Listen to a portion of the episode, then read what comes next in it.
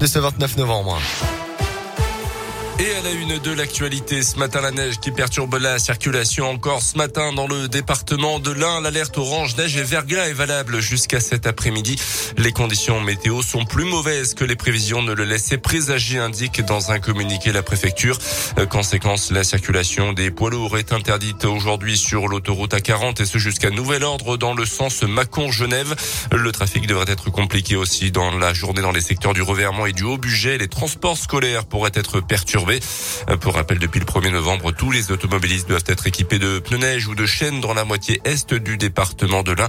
Une obligation, mais sans aucune sanction jusqu'à l'hiver 2022, a précisé le gouvernement. À retenir également dans l'actualité cet accident de la route hier soir à Mâcon. Trois véhicules impliqués selon le JSL. L'un d'eux aurait d'abord percuté un second par l'arrière d'après les premiers éléments. Cette dernière voiture aurait ensuite traversé le terre-plein central et percuté une troisième. Un conducteur a dû être désincarcéré. Le bilan fait état de trois blessés légers. Dans l'actu également, le dépistage réactif dans les établissements scolaires généralisé à partir de ce lundi. C'est un protocole permettant de tester l'ensemble d'une classe de primaire lorsqu'un cas de Covid est détecté.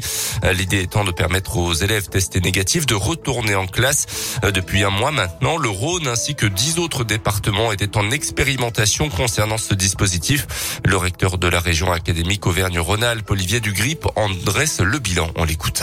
Ça s'est bien passé. Euh, nous avons réussi à établir un partenariat très actif avec les laboratoires de biologie.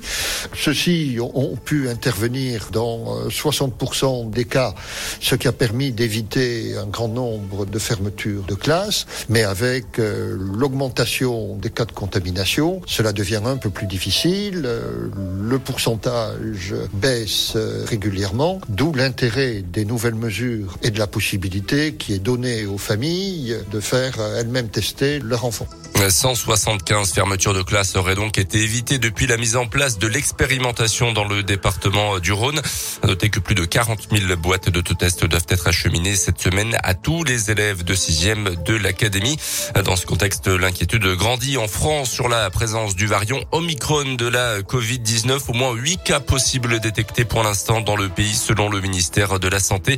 Les malades ont tous voyagé en Afrique australe ces deux dernières semaines. Des dizaines de cas ont également été détecté en Europe un variant plus contagieux qualifié de préoccupant par l'OMS. La 15e journée de Ligue 1 de foot, victoire de Lyon à Montpellier grâce à un but de Paqueta, victoire également de Marseille dans la soirée face à 3.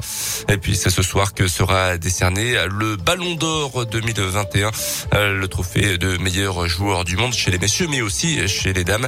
L'ancien joueur de l'OL Benzema fait partie des favoris.